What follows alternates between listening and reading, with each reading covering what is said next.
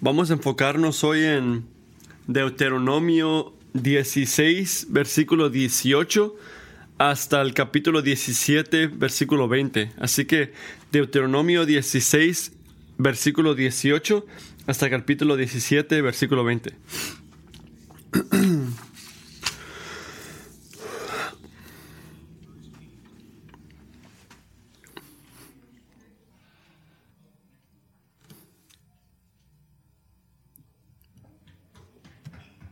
Acomódense y pongan atención, dice. Está hablando Moisés. Nombrarás jueces y oficiales en todas las ciudades que el Señor tu Dios te da según tus tribus, y a ellos juzgarán al pueblo de los justos juicios. No torcerás la justicia, no harás acepción de personas, ni tomarás soborno, porque el soborno ciega los ojos del sabio y pervierte las palabras del justo. La justicia, y solo la justicia buscarás, para que vivas y poseas la tierra que el Señor tu Dios te da. No plantarás para ti acera de ninguna clase de árbol junto al árbol del Señor tu Dios que harás para ti, ni levantarás para ti pilar sagrado, lo cual aborrece el Señor tu Dios no sacrificarás al Señor tu Dios buey o cordero que tenga defecto o alguna imperfección, porque es cosa abominable el Señor tu Dios. Si en medio de ti, en cualquiera de las ciudades que el Señor tu Dios te da, se encuentra un hombre o una mujer que hace lo malo ante los ojos del Señor tu Dios, violando su pacto, y que haya ido y servido a otros dioses, adorándolos, o adorando al sol, a la luna o cualquiera de las huestas celestiales, lo cual yo no he mandado, y si te lo dicen y has oído hablar de ello, harás una investigación minuciosa. Y si es verdad y es cierto el hecho que esta, abominación ha sido cometida en Israel, entonces sacarás a tus puertas a ese hombre y a esa mujer que ha cometido esta mala acción y lo apedrearás, al hombre o a la mujer, hasta que muera. Al que ha de morir se le dará muerte para la declaración de dos o tres testigos. No se dará muerte para la declaración de un solo testigo. La mano de los testigos caerá primero contra, contra él para darle muerte, y después la mano de todo el pueblo. Así quitarás el mal de en medio de ti. Si un caso es tan muy difícil de juzgar como entre una clase de homicidio y otra, entre una clase de pleito y otra, o entre una clase de asalto y otra, siendo casos de litigio en tus puertas, te levantarás y subirás al lugar que el Señor tu Dios escoja, y vendrás al sacerdote levita o al juez que oficie en aquellos días, y consultarás con ellos, y ellos te declararán el falso del caso.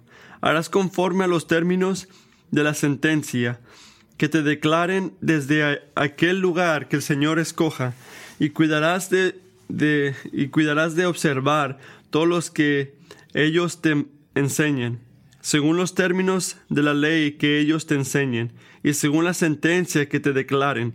Así harás.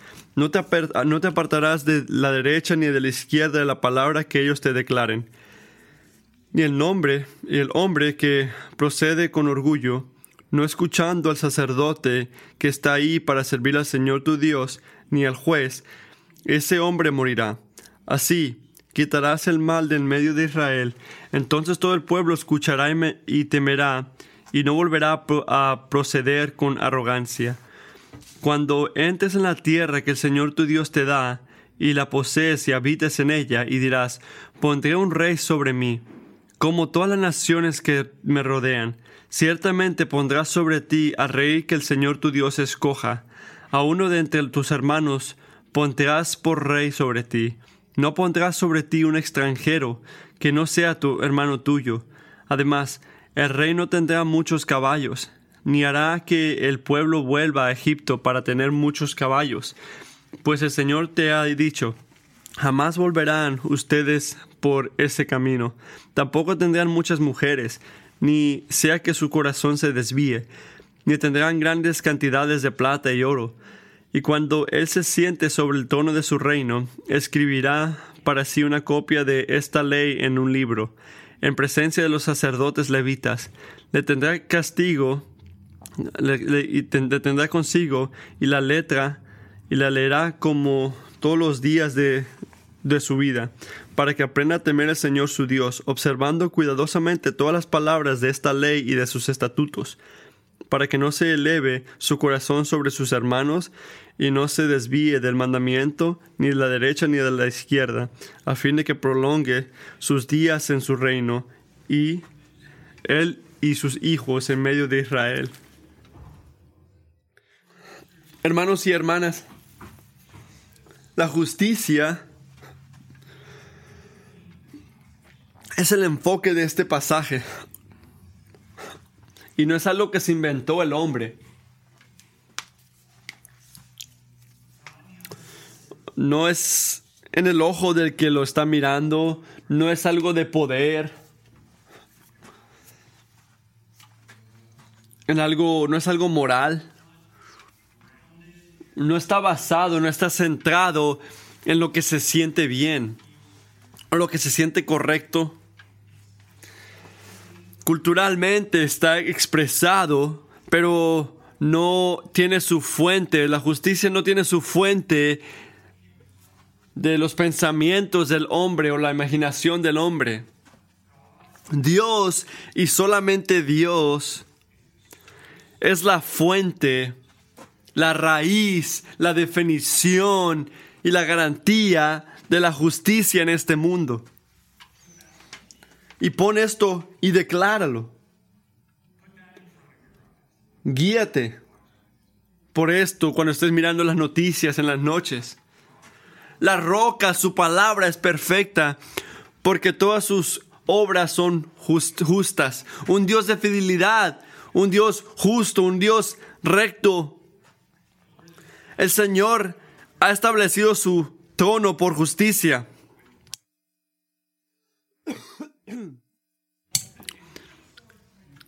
Él es exaltado en la justicia, el Señor se enseña santo en su virtud.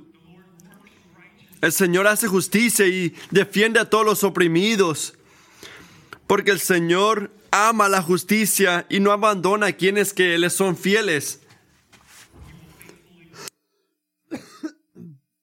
El Señor los protegerá para siempre, pero acabará con la descendencia de los malvados. ¿Acaso Dios no hará justicia a sus escogidos? Que claman a Él día y noche. Se tardará mucho en responderles. Les digo que sí les dará justicia y no se demorará. No obstante, cuando venga el Hijo del Hombre, ¿encontrará fe en la tierra?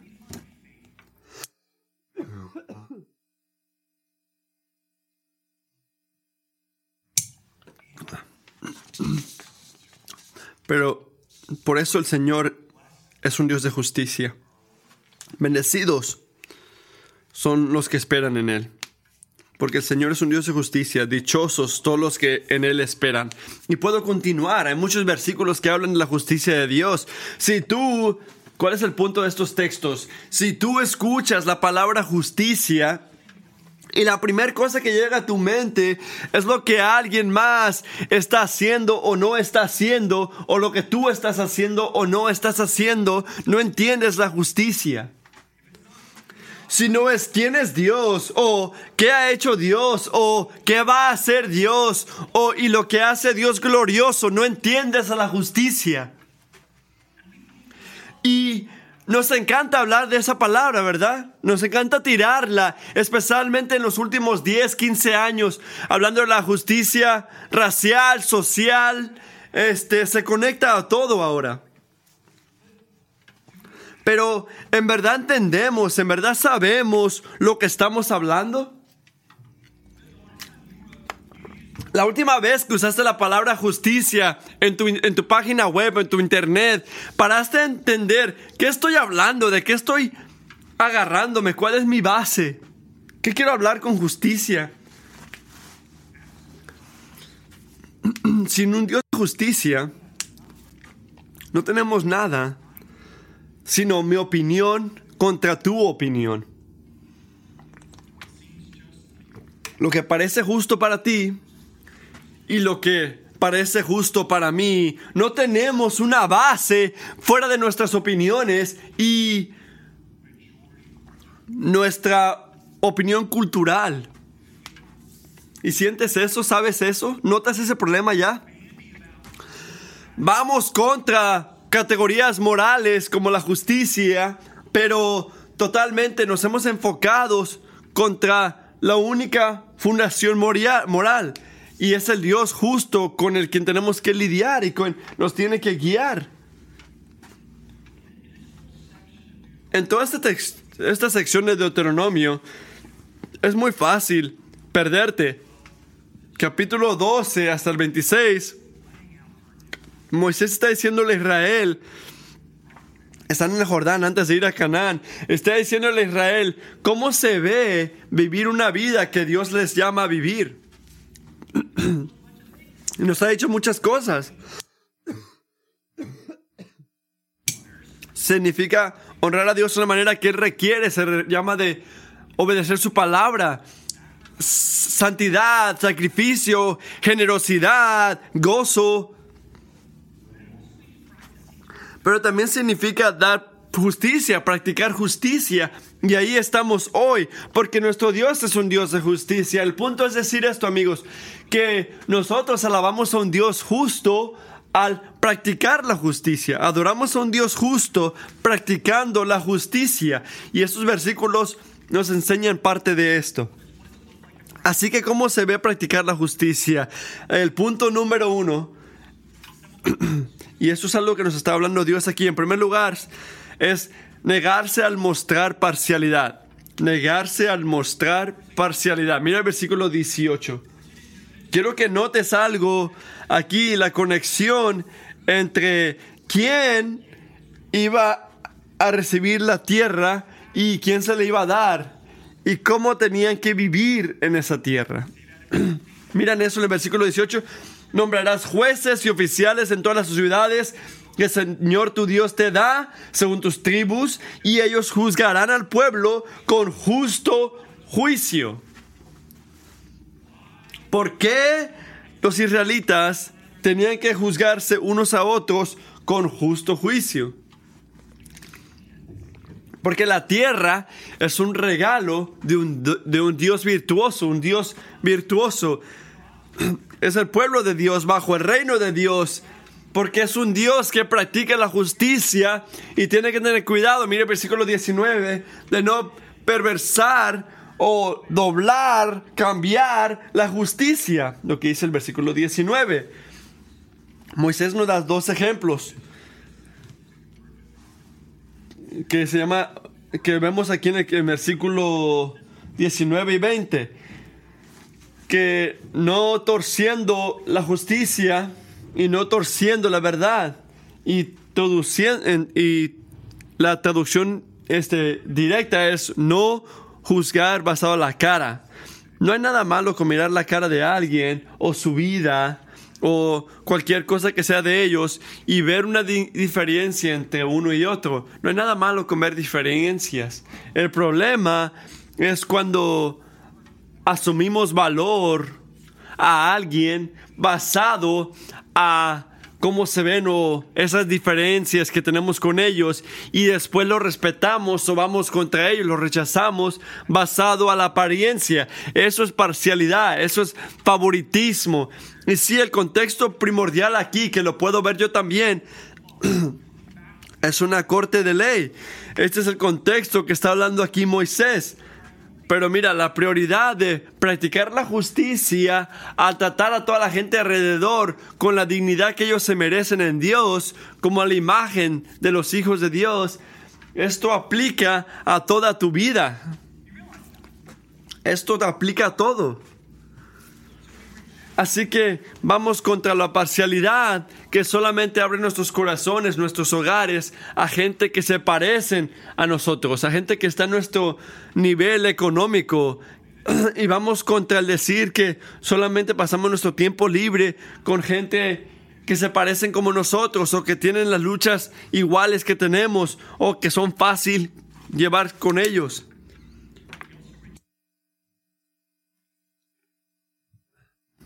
También vamos contra el prejuicio que le da a alguien un valor diferente por el color de su piel. Y por la historia de nuestra propia ciudad, especialmente está llena de eso.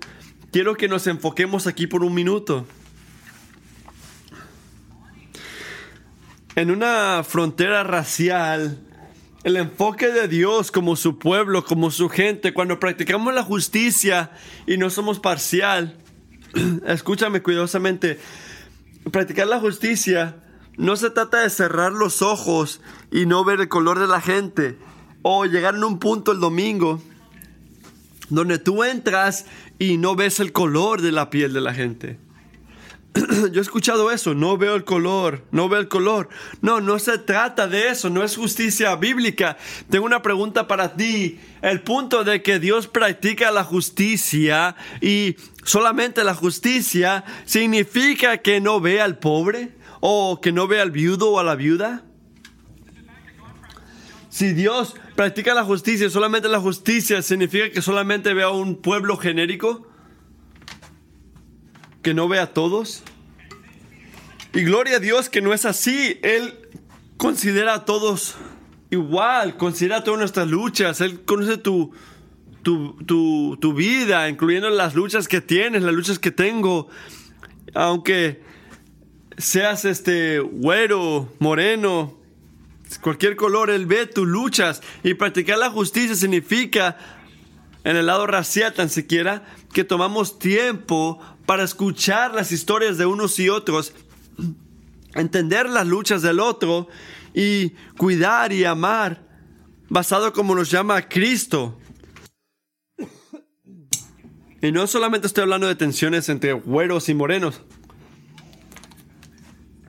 Yo agradezco a Dios, a toda la gente que está trayendo Dios a esta iglesia. Y esto nos da oportunidades de escuchar y amar bien. Voy a darte un ejemplo. Cuando tres gente morenas están como sorprendidos en, un, en una tienda en, Florida y los, les disparan, de repente tú no te sientes raro entrando aquí el siguiente domingo. ¿Por qué? porque no te, pareces a ellos.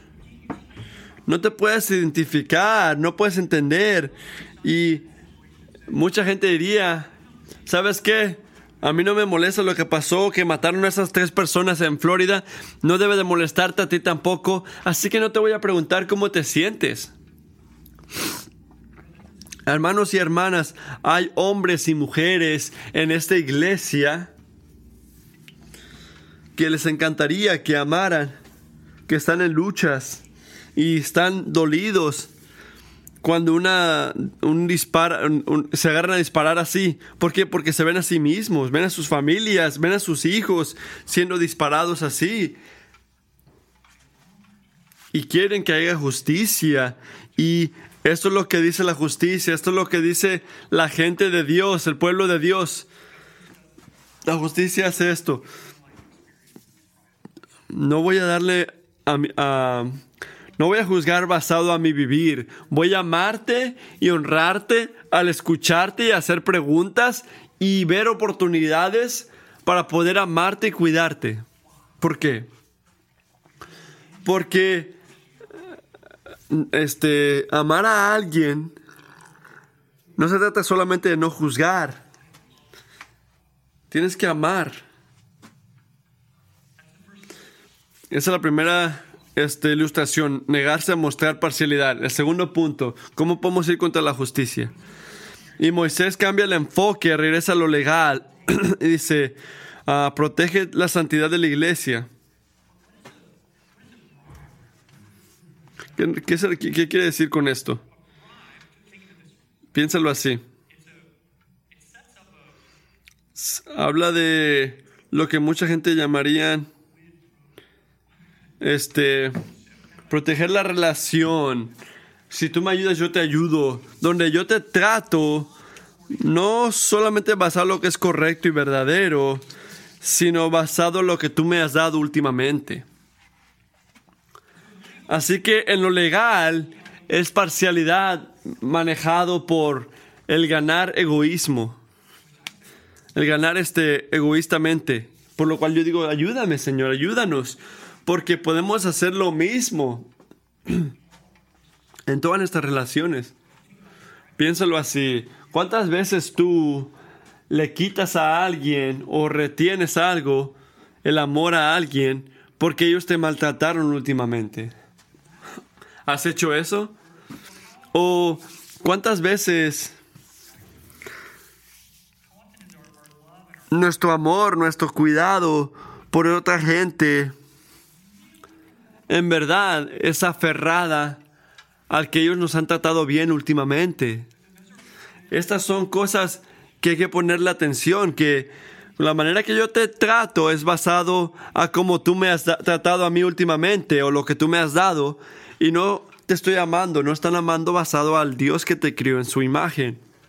Hermanos y hermanas, no hay que ver, no hay que hacer nuestras cosas relacionales lo mismo que ocurre en lo legal, cuando la gente se agarra a tratar a otros basado a cómo los tratan a ellos mismos. Miren el versículo 20. Este, la justicia, solo la justicia buscarás, porque para que vivas y poseas la tierra que el Dios, Señor tu Dios, te da. Y Dios da recompensa a los que hacen esto y da consecuencia a los que no. ¿Qué no está diciendo Dios ahorita? Está diciéndonos que puedes recibir su favor, su bendición, el gozo de relación con Él y esto requiere caminar en sus maneras, sus maneras de ver el mundo. Este, si no caminas en la manera de Dios, no vas a sentir la vida y gozo con Él. No estoy diciendo que al portarte bien vas a merecerte esta relación con Dios y no vayas ahí, no pienses que voy por esos puntos. Lo que estoy diciendo es que si no caminas en las maneras de un Dios justo, nunca vas a saber el gozo, el gozo de Dios en tu vida. Tenemos que practicar la justicia al no ser parciales. Vamos a continuar. ¿Cómo más practicamos la justicia? Punto número dos. Al proteger la santidad de la iglesia. Proteger la santidad de la, de la iglesia. Cuando llegas al versículo 21, mira tu Biblia, vas a pensar, bueno, tienes versículos, vamos en el punto de la justicia. Dice, no plantarás para ti acera de ninguna clase. ¿Cómo entramos ahora al jardín? ¿Por qué estamos hablando de plantar árboles y cosas así. ¿Qué tiene que ver esto? ¿Cambió el punto de todo esto? ¿De qué se trata ahora? Hay una conexión muy importante aquí. Moisés no está perdiéndose en sus puntos aquí. Piénsalo así. La justicia trata a alguien con el respeto, la dignidad, el amor y la honra que ellos merecen por quien son. En el punto aquí de nuestros hermanos, ¿quién somos nosotros? Tenemos la imagen de Dios. Pero esta es otra cosa. Si cuando piensas en la justicia, la única cosa que puedes pensar es cómo otra gente te trata a ti o cómo tú tratas a otra gente, se te ha olvidado la expresión más importante de la justicia en el universo. ¿Y cuál es esa? Es como todos nosotros estamos tratando a Dios. Nosotros estamos dándole, dándole a nuestro Creador, el Rey de Reyes, el Señor de Señores que está en la luz, que es merecedor, que es glorioso. Estamos dándole a Él la adoración, el efecto, alianza, obediencia, lealtad que Él merece. ¿Estás tratando a Dios justamente basado en lo que acaba de decir? ¿Basado a quién Él es? ¿Basado a su valor? Y esto explica por qué Moisés se enfoca aquí en la justicia. Hablando de los principios, Él nos guía a la cosa más importante en nuestras vidas. Y lo hace al traer dos ejemplos que todavía se tratan de lo legal, donde Israel tiene que practicar la justicia. Y el primero habla de su alabanza como una nación y cómo responder cuando alguien para de alabar a Dios como su Dios. Mira el versículo 3. El, Moisés está hablándole de una situación cuando un israelita ha hecho que ha ido a servir a otros dioses. ¿Qué está pasando? Es algo escandaloso, es una idolatría pública, no es algo oculto en el corazón. Están haciéndolo públicamente, es pecado visible que va contra la integridad espiritual de la gente de Dios y su testigo a la gloria de Dios y la bondad de Dios en el mundo. Así que cuando está ocurriendo esto, ¿qué, ¿cómo se ve la justicia aquí? Mira versículo 4, capítulo 17, versículo 4. En primer lugar, nota aquí. Hay una nación y todos tienen una responsabilidad aquí, tienen que actuar. Y si te lo dicen y lo has oído hablar de ello, harás una investigación minuciosa, minuciosa. ¿Por qué? Porque una respuesta es injusto si no sabes los detalles. Notan aquí. Así que lo que no puedes decir Israel es, yo voy a dejar que alguien más se encargue de esto. ¿Por qué le pago yo al pastor de igual manera que se encargue él? Arregla eso. Tú tienes que tomar responsabilidad, dice Moisés. Tú tienes que hacer tu investigación. Y en segundo lugar, y si es verdad y es cierto, tienes que tomarte tu tiempo para ver el proceso. Los rumores son insuficientes. Solamente tienes que ver la verdad y lo cierto. Y el testimonio, el testimonio que vemos aquí es esto. Tiene que ver hasta dos o tres testigos. ¿Por qué? Para que no haya alguien que diga, eh, yo mire que él se arrodilló a alguien. Y él dice, no, no lo hice. Tiene que haber más de dos o tres testigos, porque si no cualquiera puede hacer cualquier declaración de alguien. Y puedes decir, Moisés, ¿por qué tantas reglas? ¿Por qué tantas regulaciones? Es porque todo el proceso tiene que, tiene que reflejar la integridad de Dios, del juicio de Dios, la justicia de Dios. Y amigos, el juicio de Dios no son capriciosos, no son impulsivos, son verdaderos, son justos. Y nota aquí el propósito de Dios en todo esto. Al dar juicio a través del juicio de su pueblo, mira el fin del versículo 3, 7, perdón. Ah, y después Ah, así quitarás el mal de en medio de ti. Así quitarás el mal de en medio de ti. Escúchame, si eres un miembro de la iglesia, de nuestra iglesia, caminando el camino de, de pecado sin arrepentimiento, y esto es muy serio, ¿por qué? Porque tu pecado no solamente te afecta a ti. ¿Has notado esto? Afecta a la salud espiritual de toda la gente a tu alrededor. afecta a la pureza de nuestro testigo. Por eso una respuesta pasiva, calmada en nuestras partes, en la parte de Israel, no es una opción. Si esas palabras dice que ah, así quitarás el mal del medio de ti, se enseña otra vez unas décadas más adelante, en 1 Corintios 5, donde Pablo le da a la iglesia en Corintios unas instrucciones muy detallosas en cómo disciplinar a alguien entre ellos que ha cometido un pecado escandaloso. 1 Corintios 5 es reportado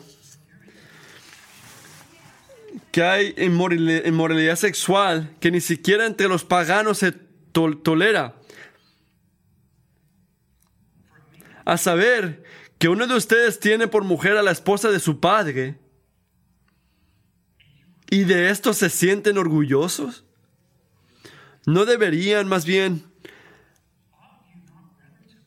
haber lamentando lo sucedido y expulsado de entre ustedes al que hizo tal cosa, entreguen a este hombre a Satanás para destrucción de la naturaleza pecaminosa, a fin de que su espíritu sea salvo en el día del Señor. Dios juzgará a los de afuera, expulsen al malvado entre ustedes.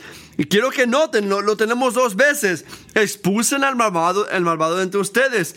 Y esto va mucho contra la cultura ahorita. No quiero que piensen culturalmente ahorita, quiero que piensen, bíblicamente. ¿Qué, ¿Cuál es el enfoque? ¿Cuál es el punto de parar de comunicarse con este hombre? y públicamente sacarlo de la membresía en la iglesia sacándolo del reino de Dios al reino del mundo. ¿Se trata de maltratarlo y hacerlo sentir mal? Y voy a preguntarlo otra vez. ¿Se trata, puede decir sí o no? ¿Se trata de maltratarlo y hacerlo sentir mal? No. ¿Se trata de maltratarlo y hacerlo sentir mal? No, se trata de maltratarlo y hacerlo sentir mal. No, ¿de qué se trata entonces? ¿Por qué se trata de por qué expulsarlo? Se trata de dar disciplinarlo para que él pueda regresar a sus sentidos y regresar al Señor y ser salvo en el día de juicio. Así que, ¿por qué no se habla aquí de los pasos de disciplina, el proceso de disciplina que Cristo le habla a la iglesia de Mateo 18? Si no sabes de lo que estoy hablando, regresa cuando estaba predicando de Mateo en el verano. Pero ¿por qué no se habla de los pasos? Trae a uno, trae a dos, trae a la iglesia. ¿Por qué no se habla de esto? Mira, no es porque hay un proceso por cosas menos serias y cosas más serias.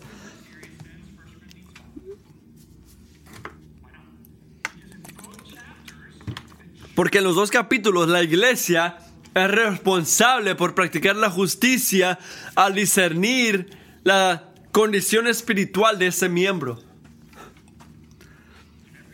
En cada caso, de igual manera, lo que ellos hacen, si es serio o no, la pregunta es la misma. La obediencia del no arrepentirse.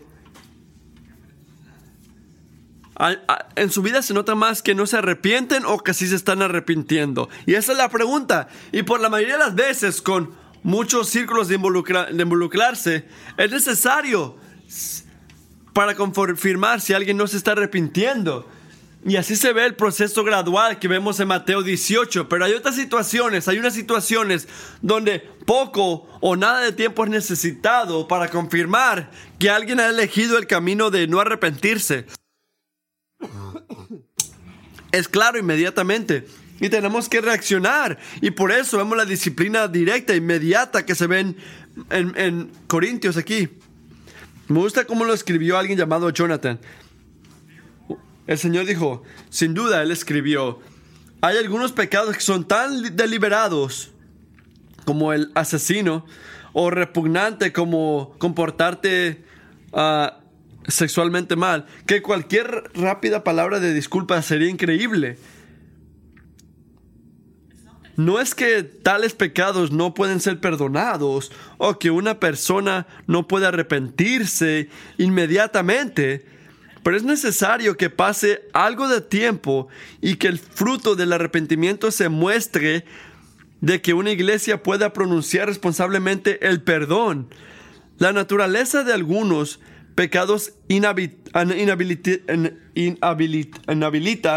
la capacidad de una iglesia para continuar afirmando la postura general de arrepentimiento de la persona, por lo que la iglesia no tiene más opción que eliminar su afirmación por el momento. Y eso ayuda mucho. Tenemos que recordar que hoy la gente de Dios, el pueblo de Dios, no son definidos como ciudadanos, ciudadanos de la del área del Estado. Y ese es el contexto que estaba predicando Moisés. No somos definidos como ciudadanos. ¿Cómo somos definidos ahorita como cristianos? Somos llamados como miembros de la iglesia local. Así que el contexto ha cambiado en este lado de la cruz, pero el principio es el mismo. Dios nos llama a cuidar, proteger la santidad del pueblo de Dios, de la gente de Dios. Kingsway protegen Tenemos que proteger, tenemos que cuidar la pureza de nuestro testigo al mundo. Y esto no empieza con, déjame buscar a alguien que está pecando para decirle al pastor esta semana. No, amigo, esto empieza con caminar humildemente ante Dios. Tú, tú. Empieza contigo mismo. No cierres tus ojos a tu pecado y te agarres a ver el pecado de tu hermano. Estamos llamados a honrar a Dios de esta manera. Practica la justicia al proteger la santidad de la iglesia. El punto número tres, ¿cómo practicamos la justicia? Someterse a la autoridad humana que Dios ha establecido.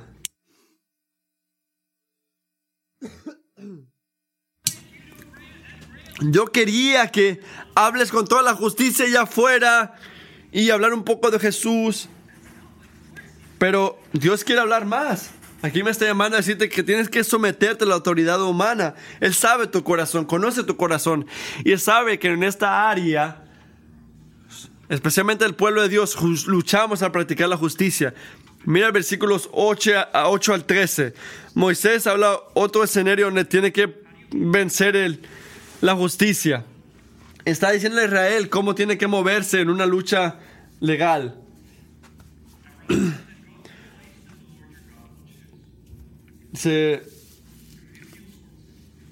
Así que te levantarás y subirás al lugar que el Señor tu Dios escoja, y vendrás al sacerdote, levita o al juez de la oficina en aquellos días, y consultarás con ellos, y ellos te declararán el fallo del caso. Harás conforme a los términos de la sentencia que te declaren desde aquel lugar que el Señor escoja. Y nota eso. Y cuidarás de observar todo lo que ellos te enseñen ¿Por qué no decidir? ¿Por qué no decidir? Moisés, yo entiendo que cuando veniste de esa montaña, tú nos diste placas que tenían las letras de Dios. Yo entiendo esto y puedo hacer esto la mayoría de las veces, pero esta gente no son santos, no son cristianos. Yo conozco a Joe. Sí, es un oficial, sí es un pastor, sí es un juez, pero yo lo conozco, ese hombre es un pecador. A él le, falla, falta una tuerca, Moisés. Ha hecho unas decisiones, para ponerlo levemente, yo, yo voy contra sus decisiones.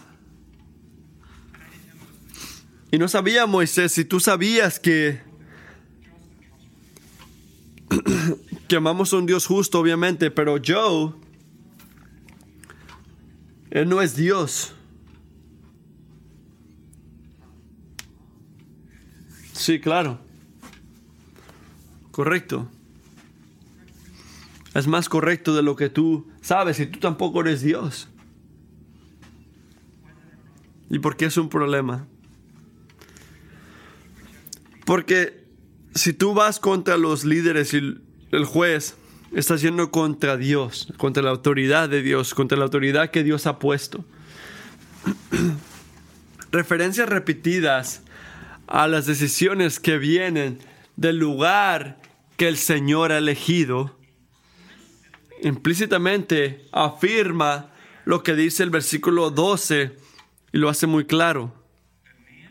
El hombre que actúa sin obedecer al sacerdote va contra el Señor su Dios. Ese hombre tiene que morir, dice. Y que el hombre que proceda con orgullo, no escuchando al sacerdote que está ahí para servir al Señor, tu Dios, ni el juez, ese hombre morirá. ¿Por qué? Porque ese hombre, ultimadamente, está yendo contra la autoridad de Dios, que estableció a ese líder, a ese juez, a ese policía y le dio la autoridad. En primer lugar, Dios dio esa autoridad. Dios está detrás de ese líder. Por eso Israel. Pablo hace la misma conexión en Romanos 13. Dice que cualquiera sea todos deben someterse a las autoridades públicas, pues no hay autoridad que Dios no haya dispuesto, así que las que existen fueron establecidas por Él. Por lo tanto, todo el que se opone a la autoridad se revela contra lo que Dios ha instituido. Los que así proceden recibirán castigo. Aunque no voté por él, sí, claro, porque ese lo puso Dios. Así que los que, los que van contra la autoridad van contra Dios. Todos los que se oponen a la autoridad se rebelan contra Dios. Pero ¿cómo puede hacer esto? ¿Cómo se puede ver esto? ¿Por qué ocurre así? Son corruptos, Matthew.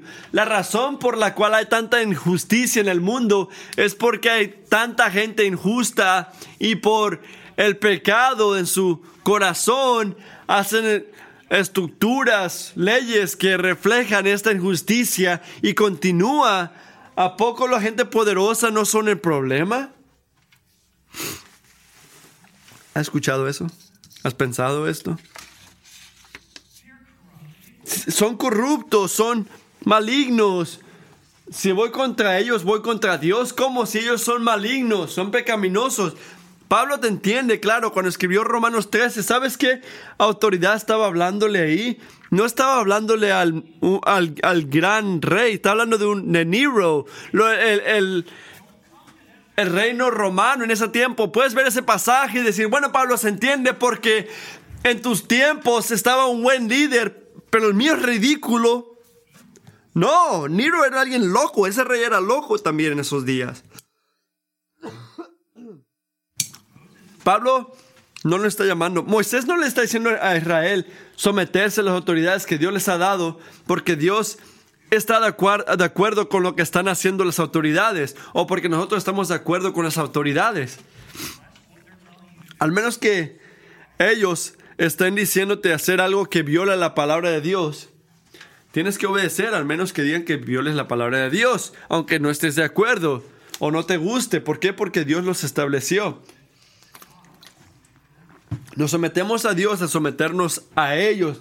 Escucha eso, amigo, especialmente si vives en América, porque Dios está mirando cuando tú haces tus taxas. Dios está mirando cuando manejas en el highway.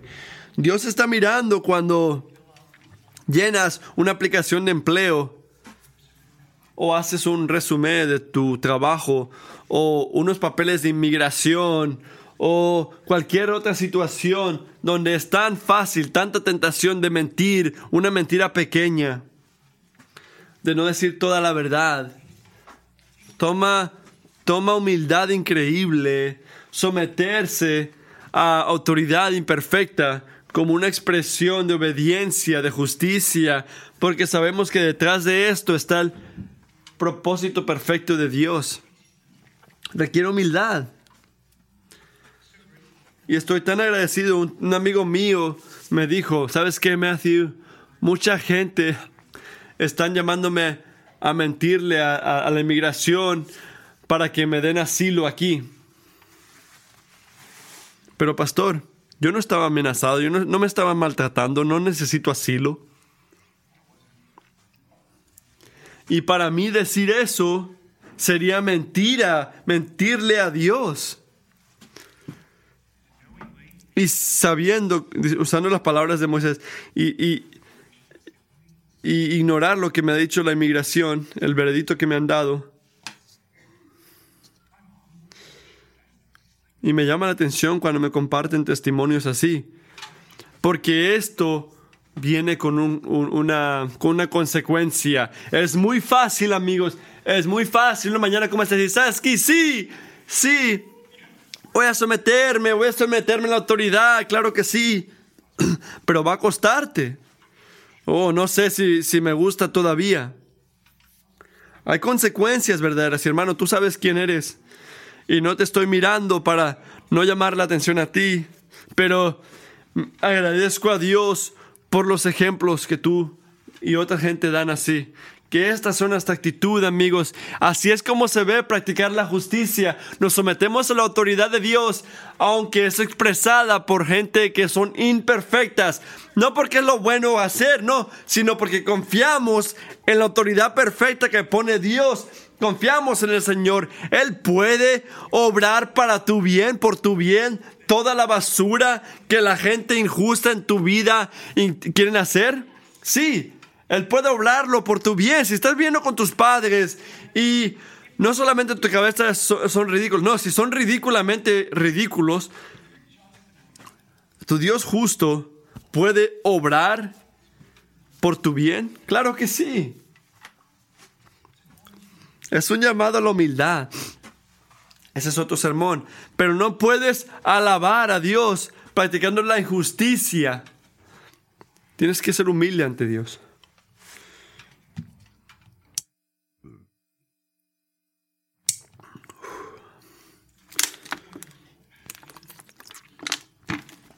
Punto número cuatro.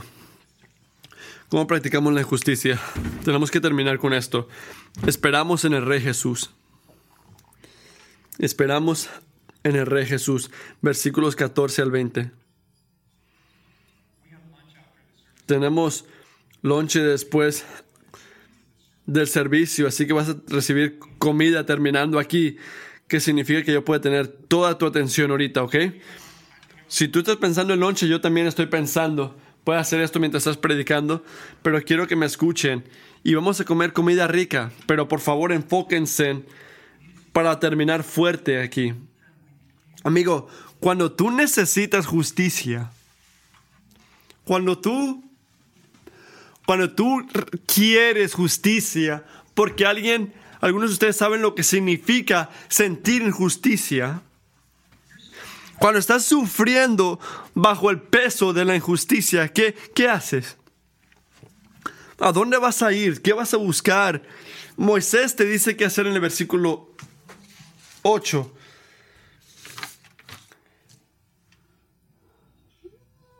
Dice, ve al lugar que el Señor tu Dios ha escogido. Subirás al lugar que el Señor tu Dios escoja. ¿Qué está diciendo? Tenemos que ir al Señor. Tenemos que ir al Señor. La justicia que, quiere tu corazón no es algo que un humano, un humano puede darte.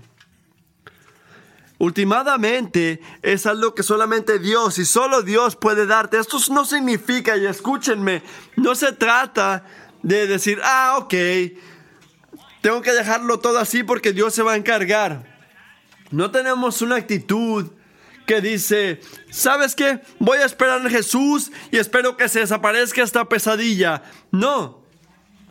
Si Dios te da oportunidad, busca la justicia por, por Jesús, porque quieres ahorrarlo a Él. Así que cuando John Robertson me está mirando algo de la aseguranza, es una oportunidad de Dios para practicar la justicia. Cuando Sarah Rogers está hablándole a alguien sobre una lucha de abuso o lo que sea, es una oportunidad para practicar la justicia. Una mamá, cuando estás pasando la mitad de tu día resolviendo conflictos entre tus hijos, entre cualquier cosa que tú piensas que no importa, estás practicando la justicia. Pero quiero lo que recuerden es, quiero que todos recuerden esto. No importa la influencia que Dios te dé, haz, no, no, no pongas tu esperanza para la justicia en lo que tú puedes hacer o lo que pueden hacer otros. No pongas tu fe o tu cumplir de la justicia en lo que tú o otros pueden hacer. Y esto afecta mucho cómo te comunicas con la gente en persona o en el Internet cuando hablas de la injusticia. Hay mucha gente que hace esto refleja arrogancia. Y yo espero que su esperanza esté en el Rey Jesús. Se escucha así, lo vemos en Salmo 10, se escucha así, levántate Señor, levanta, oh Dios, tu brazo, no te olvides de los indefensos, ¿por qué te ha de menospreciar el malvado? ¿Por qué ha de pasar que no lo llamarás a cuentas? ¿Por qué tú ves la opresión y, y la violencia las tomas en cuentas y te harás cargo de ellas. Las víctimas confían en ti, tú eres la ayuda de los huérfanos. Tenemos que buscar al Señor. Pero no solamente al Señor en general, como nos dice el versículo 7, tenemos que ir a una parte muy, muy, este, con identidad. En ese tiempo era el lugar de Jerusalén, pero en, nuestros días ahorita es, una, es un lugar llamado el Calvario. Porque es ahí, ahí, afuera de las, de las rejas de Jerusalén,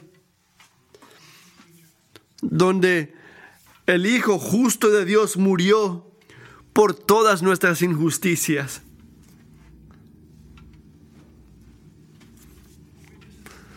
Los testigos eran falsos, fue inocente, pero su muerte, su muerte demostró la altura máxima de la justicia de Dios, porque ahí tomó los pecados de todos. Si tú quieres verdad, si tú quieres evidencia de que Dios no ignora la injusticia, mira la cruz. Si quieres eh, evidencia, amigo, de que Dios se va a encargar de que gane la justicia, mira la cruz. Es, la, eh, es el ejemplo perfecto, lo más grande que ha visto el mundo. Y la victoria que tuvo Cristo nos enseña que la victoria que tuvo ese día va a obrar para nuestro bien y no va a haber más injusticia. Y en los días de Moisés, los reyes eran responsables últimamente por asegurarse de que se cumpliera la justicia. Pero en este punto Israel no tenía un rey. Pero Moisés sabía que iba a venir. Y eso ocurría creo que en primero de Samuel. Pero él dicen que guíen, en que honren a Dios. Miren los versículos 14 y 15. Cuando entres en la tierra que el Señor tu Dios te da y la posees y habites en ella, dirás, pondré un rey sobre mí como todas las naciones que me rodean. Ciertamente pondrás sobre ti un rey que el Señor tu Dios escoja. A uno de entre tus hermanos pondrás sobre tu rey, sobre por tu rey sobre ti. No pondrás sobre ti a un extranjero. Aquí pongan atención. Hay unos puntos que el Señor quería que tenga este rey, ¿verdad? Uno entre tus hermanos pondrás sobre ti y le da otras cosas, pero lo que les dice, últimamente, el rey que tienes que tener es el, rey que, que, escoja a Dios, que viene siendo Jesús. Isaías 42.1 es, este es mi siervo a quien es a quien sostengo, mi escogido, a quien mi, en quien me deleito, sobre él he puesto mi espíritu, y él llevará justicia a las naciones. Tiene que ser un israelita el rey, dice aquí, ¿verdad? Tiene que ser un hermano. Nos dice el versículo 14, uno de la gente de Dios tiene que compartir su identidad y su naturaleza. Tiene que ser como ellos para poder representarlos y cuidarlos a ellos. Amigos, esto es exactamente lo que tenemos en Cristo Jesús. Hebreos 2.17. Por eso era precioso, era preciso que en todo se asemejara a sus hermanos para ser un sumo sacerdote fiel y misericordioso. En tercer lugar, el rey no tiene, no tiene que tener muchos caballos, esposas, oro, plata. ¿Y de qué se trata eso? ¿Por qué no puede tener esas cosas? Bueno, los caballos representan militar en esos días. No eran juguetes, no eran evidencia de poder, de dinero, eran militares. Egipto se los daba a los militares. Moisés dice no, ¿por qué? Por lo mismo que dice el salmista en 27. Esos confían en sus carros de guerra, aquellos confían en sus caballos, pero nosotros confiamos en el nombre del Señor nuestro Dios. Así que no caballos, ¿verdad? ¿Qué representa un caballo grande?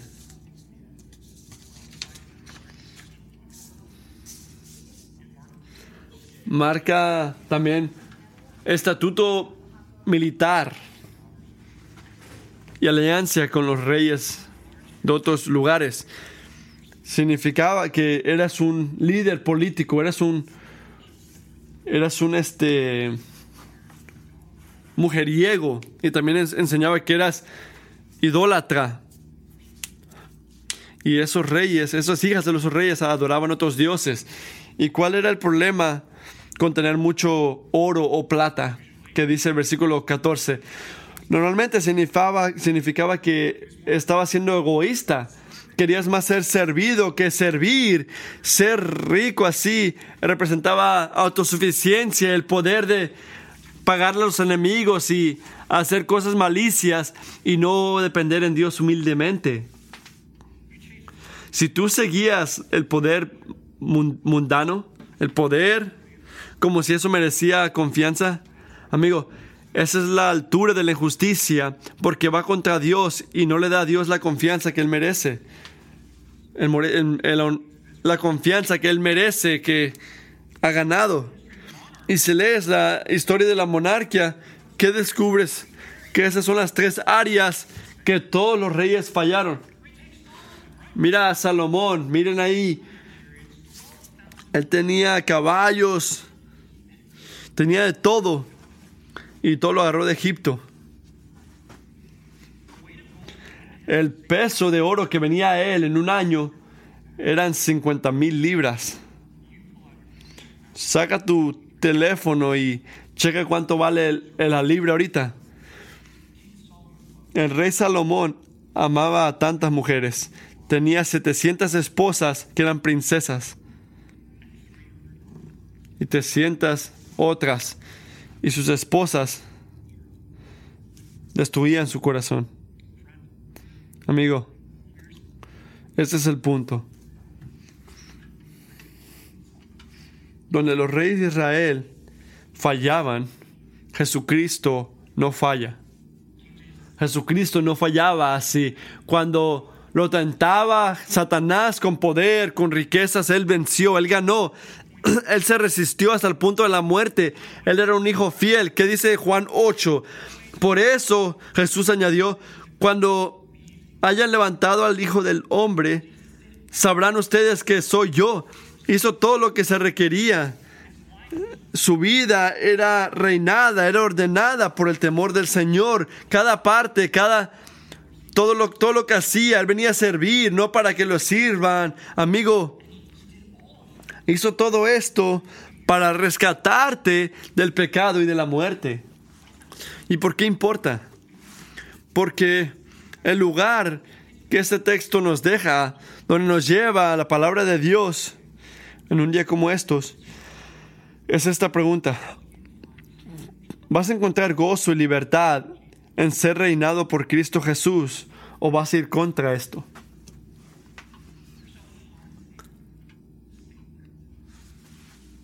Hay una declaración espantosa aquí.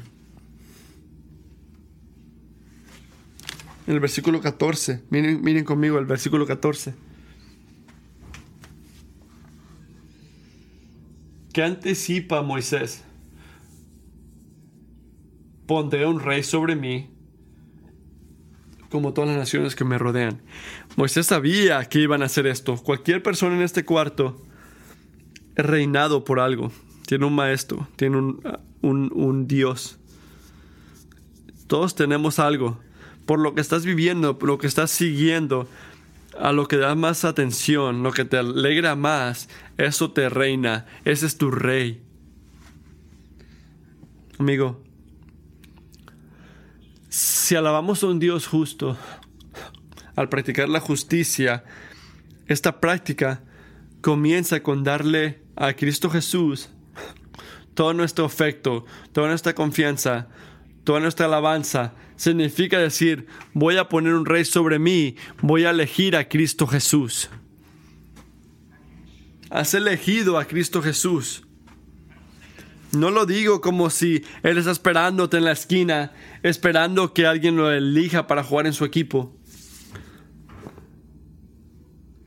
No. Él es el rey ahorita pero quiere ser tu rey. Quiere traerte a su reino. Amigo, no escuches en todo lo que estoy hablando de justicia, lo que la gente está haciendo, no está haciendo. Es verdad. Dios tiene cosas que hacer, tiene cosas que decir. Tienes que decir, ¿dónde tienes que enfocarte? ¿Dónde tienes que ver? Señor Jesús, Cristo Jesús, ayúdame a confiar en ti. No es complicado. Y no es una vez decirlo en los ochentas que sí, Jesús confío en ti. No, estás haciéndolo ahorita. Es algo del día a día. Poner tu confianza en Jesús. Si miro tu calendario, si miro tu, tu dinero, cómo lo gastas, cómo te involucras en la iglesia, compartiendo a Jesús en el trabajo. Cuando alguien te mira a ti, ese hombre, esa mujer, su rey es Jesús. ¿Diría la gente o no? ¿O dirían otra cosa?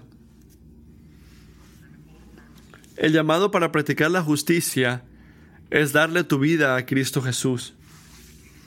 Así que para el Rey de los días, inmortal, invisible, tiene que ser la gloria, honra para siempre. Amén. Vamos a orar.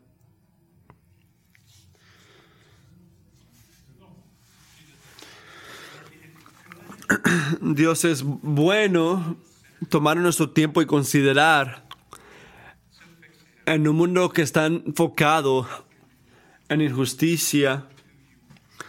Hay que ver quién eres tú, Señor. Tú eres un Dios justo. Gracias por llamarnos, gracias por darnos poder en el Evangelio, a poder adorarte, a poder amarte, a practicar la justicia. Te pido que mientras cantamos esta última canción y salimos a comer juntos, que tú nos hagas un pueblo que gozosamente, alegremente, espera en ti, Jesús, el Rey de la justicia, y que sigamos la justicia, practiquemos la justicia y protegemos la pureza de la iglesia, porque estamos sometidos a ti. Danos gracia para hacer esto. En nombre de Cristo Jesús, amén.